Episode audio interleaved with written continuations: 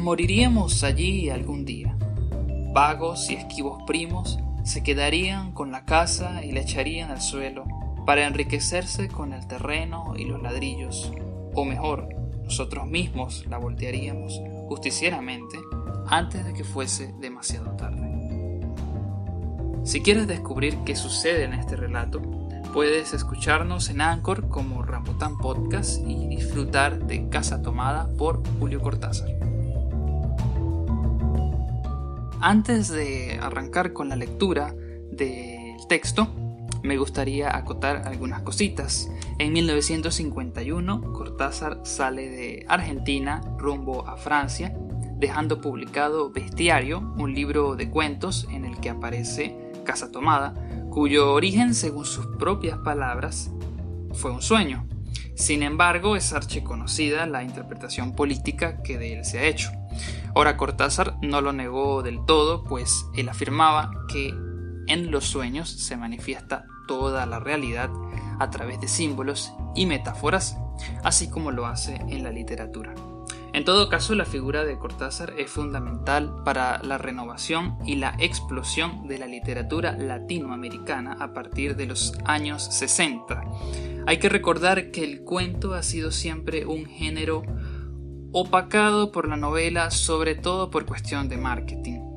Cortázar retomó el cuento y lo estudió en distintos aspectos, hablando de él como si de una fotografía se tratara, en contraste con la novela que podría equipararse con una película. Es decir, que el cuento captura una, una instantánea que se cierra sobre sí misma, mientras la novela presenta un amplio desfile de personajes, situaciones y emociones. Otro de los puntos cruciales está en la incursión de la fantasía en la realidad o viceversa. Para Cortázar, fantasía y realidad iban de la mano y esto queda muy claro en sus cuentos que influenciados por el surrealismo dan una sensación de sueño y fantasmagoría. Con esto acotado, vamos al texto. Que lo disfruten. Nos gustaba la casa porque, aparte de espaciosa y antigua, hoy que las casas antiguas sucumben a la más ventajosa liquidación de sus materiales, guardaba los recuerdos de nuestros bisabuelos, el abuelo paterno, nuestros padres y toda la infancia. Nos habituamos Irene y yo a persistir solos en ella, lo que era una locura, pues en esa casa podían vivir ocho personas sin estorbarse. Hacíamos la limpieza por la mañana, levantándonos a las siete, y a eso de las once yo le dejaba a Irene las últimas habitaciones por repasar y me iba a la cocina. Almorzábamos a mediodía, siempre puntuales. Ya no quedaba nada por hacer fuera de unos pocos platos sucios. Nos resultaba grato almorzar pensando en la casa profunda y silenciosa y cómo nos bastábamos para mantenerla limpia. A veces llegamos a creer que era ella la que no nos dejó casarnos, Irene rechazó dos pretendientes sin mayor motivo. A mí se me murió María antes que llegáramos a comprometernos. Entramos en los cuarenta años con la inexpresada idea de que el nuestro, simple y silencioso matrimonio de hermanos, era necesaria clausura de la genealogía asentada por los bisabuelos en nuestra casa. Nos moriríamos allí algún día, Vagos y esquivos primos se quedarían con la casa y la echarían al suelo para enriquecerse con el terreno y los ladrillos. O mejor, nosotros mismos la voltearíamos justicieramente antes de que fuese demasiado tarde. Irene era una chica nacida para no molestar a nadie. Aparte de su actividad matinal, se pasaba el resto del día tejiendo en el sofá de su dormitorio. No sé por qué tejía tanto, yo creo que las mujeres tejen cuando han encontrado en esa labor el gran pretexto para no hacer nada. Irene no era así. Tejía cosas siempre necesarias, tricotas para el invierno, medias para mí, mañanitas y chalecos para ella. A veces tejía un chaleco y después lo destejía en un momento porque algo no le agradaba. Era gracioso ver en la canastilla el montón de lana encrespada resistiéndose a perder su forma de algunas horas. Los sábados iba yo al centro a comprarle lana. Irene tenía fe en mi gusto, se complacía con los colores y nunca tuve que devolver madejas. yo aprovechaba esas salidas para dar una vuelta por las librerías y preguntar vanamente si había novedades en literatura francesa. Desde 1939 no llegaba nada valioso a la Argentina. Pero es de la casa que me interesa hablar, de la casa y de Irene, porque yo no tengo importancia. Me pregunto, ¿qué hubiera hecho Irene sin el tejido? Uno puede releer un libro, pero cuando un pullover está terminado no se puede repetirlo sin escándalo. Un día encontré el cajón de abajo de la cómoda de alcanfor lleno de pañoletas blancas, verdes, lila. Estaban con naftalina, apiladas como en una mercería. No tuve valor de preguntarle a Irene qué pensaba hacer con ellas. No necesitábamos ganarnos la vida. Todos los meses llegaba la plata de los campos y el dinero aumentaba. Pero a Irene solamente le entretenía el tejido. Mostraba una destreza maravillosa y a mí se me iban las horas viéndole las manos como erizos plateados, agujas yendo y viniendo, y una o dos canastillas en el suelo, donde se agitaban constantemente los ovillos. Era hermoso. ¿Cómo no acordarme de la distribución de la casa? El comedor, una sala con gobelino, la biblioteca y tres dormitorios grandes quedaban en la parte más retirada, la que mira hacia Rodríguez Peña. Solamente un pasillo, con su maciza puerta de roble, aislaba esa parte del ala delantera, donde había un baño, la cocina, nuestros dormitorios y el living central al cual comunicaban los dormitorios y el pasillo. Se entraba la casa por un zaguán con mayólica y la puerta a cancel daba al living. De manera que uno entraba por el zaguán, abría la cancel y pasaba al living. Tenía a los lados las puertas de nuestros dormitorios y al frente el pasillo que conducía a la parte más retirada. Avanzando por el pasillo se franqueaba la puerta de roble, y más allá empezaba el otro lado de la casa, o bien se podía girar a la izquierda, justamente antes de la puerta, y seguir por un pasillo más estrecho que llevaba a la cocina y al baño. Cuando la puerta estaba abierta, advertía uno que la casa era muy grande, si no, daba la impresión de un departamento de los que se edifican ahora, apenas para moverse, Irene y yo vivíamos siempre en esta parte de la casa. Casi nunca íbamos más allá de la puerta de roble, salvo para hacer la limpieza, pues es increíble cómo se junta tierra en los muebles. Buenos Aires será una ciudad limpia, pero eso lo debe a sus habitantes, y no otra cosa. Hay demasiada tierra en el aire.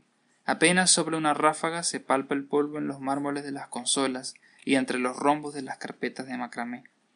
Da trabajo sacarlo bien, con plumero, vuela y se suspende en el aire. Un momento después se deposita de nuevo en los muebles y los pianos. Lo recordaré siempre con claridad porque fue simple y sin circunstancias inútiles. Irene estaba tejiendo en su dormitorio. Eran las ocho de la noche y de repente se me ocurrió poner al fuego la pavita del mate. Fui por el pasillo hasta enfrentar la entornada puerta de roble y daba la vuelta al codo que llevaba a la cocina cuando escuché algo en el comedor o la biblioteca. El sonido venía impreciso y sordo, como un volcarse de sillas sobre la alfombra o un ahogado susurro de conversación. También lo oí al mismo tiempo, o un segundo después, en el fondo del pasillo que traía desde aquellas piezas hasta la puerta. Me tiré contra la puerta antes de que fuera demasiado tarde. La cerré de golpe apoyando el cuerpo. Felizmente la llave estaba puesta de nuestro lado, y además corrí el gran cerrojo para más seguridad. Fui a la cocina, calenté la pavita, y cuando estuve de vuelta con la bandeja del mate le dije a Irene tuve que cerrar la puerta del pasillo. Han tomado la parte del fondo. Dejó caer el tejido y me miró con sus graves ojos cansados. ¿Estás seguro? Asentí. Entonces, dijo recogiendo las agujas, Tendremos que vivir en este lado. Yo cebaba el mate con mucho cuidado, pero ella tardó un rato en reanudar su labor. Me acuerdo que tejía un chaleco gris. A mí me gustaba ese chaleco. Los primeros días nos pareció penoso porque ambos habíamos dejado en la parte tomada muchas cosas que queríamos. Mis libros de literatura francesa, por ejemplo, estaban todos en la biblioteca. Irene extrañaba unas carpetas, un par de pantuflas que tanto la abrigaban en invierno. Yo sentía mi pipa de enebro y creo que Irene pensó en una botella de espiridina de muchos años. Con frecuencia, pero esto solamente sucedió los primeros días, cerrábamos algún cajón de las cómodas y nos mirábamos con tristeza. No está aquí. y era una cosa más de todo lo que habíamos perdido al otro lado de la casa. Pero también tuvimos ventaja. La limpieza se simplificó, tanto que aun levantándose tardísimo, a las nueve y media, por ejemplo, no daban las once y ya estábamos de brazos cruzados. Irene se acostumbró a ir conmigo a la cocina y ayudarme a preparar el almuerzo. Lo pensamos bien y se decidió esto. Mientras yo preparaba el almuerzo, Irene cocinaría platos para comer fríos de noche. Nos alegramos porque siempre resulta molesto tener que abandonar los dormitorios al atardecer y ponerse a cocinar. Ahora nos bastaba con la mesa en el dormitorio de Irene y las fuentes de comida a fiambre. Irene estaba contenta porque le quedaba más tiempo para tejer. Yo andaba un poco perdido a causa de los libros, pero por no afligir a mi hermana me puse a revisar la colección de estampillas de papá y eso me sirvió para matar el tiempo.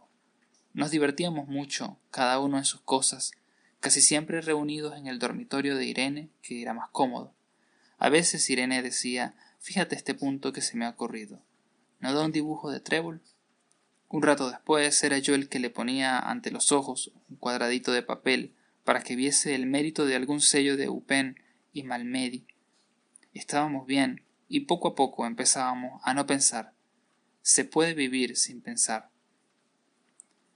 Cuando Irene soñaba en voz alta, yo me desvelaba enseguida. Nunca pude habituarme a esa voz de estatua o papagayo, voz que viene de los sueños y no de la garganta.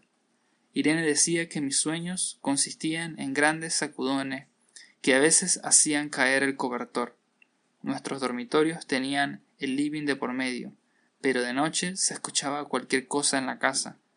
Nos oíamos respirar, toser, presentíamos el ademán que conduce a la llave del velador, los mutuos y frecuentes insomnios. Aparte de eso, todo estaba callado en la casa.